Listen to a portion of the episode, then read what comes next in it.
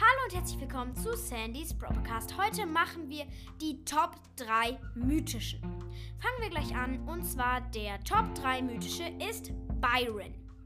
Byron macht eigentlich noch ziemlich gut Schaden. Seine besondere Fähigkeit, dass er vergiftet und heilt, finde ich noch übelst stark. Ähm, er verhindert teilweise Heilung und das ist halt auch nochmal übelst krass. Nur seine große Schwäche, er hat super wenig Leben super wenig Leben. Aber seine Star Powers und Gadgets sind eigentlich noch ganz gut für ihn.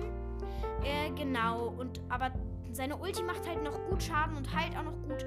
Aber mh, hm, ich, wir finden ihn halt nicht trotzdem nicht so krass, dass er den zweiten oder ersten Platz verdient hat. Deswegen ist er auch nur der Top 3.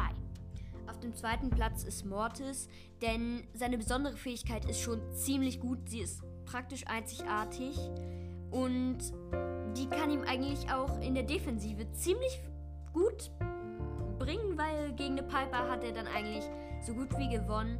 Und äh, vor allem sein Gadget, dass er dann vier Sekunden lang schneller nachlädt, das ist extrem gut mit ihm. Das heißt, mit diesem Gadget hat eigentlich praktisch niemand äh, im Nahkampf gegen ihn. Und beide seine Star Powers sind halt auch übelst krass. Ja. Genau.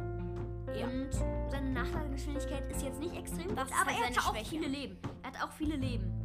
Genau. Und er macht nicht so viel Schaden.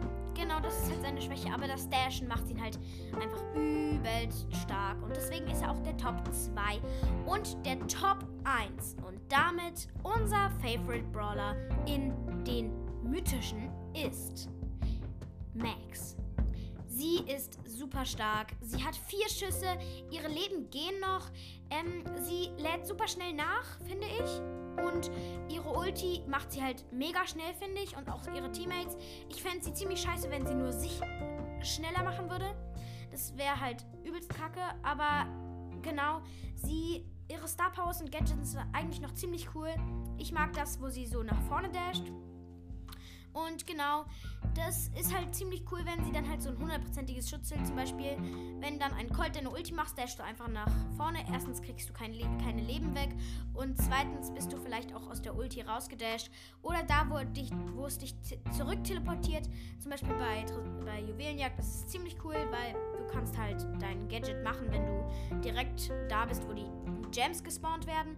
Dann läufst du halt nach vorne und killst halt alle Gegner und dann bist du halt weggespawnt und hast halt so, hast auch geheilt. Und das ist halt übelst stark noch. Und deswegen ist sie auch unser Top 1 mythischer. Und das war's mit dieser Folge. Ähm, wenn euch die Folge gefallen hat, dann hört doch gerne meine anderen Folgen.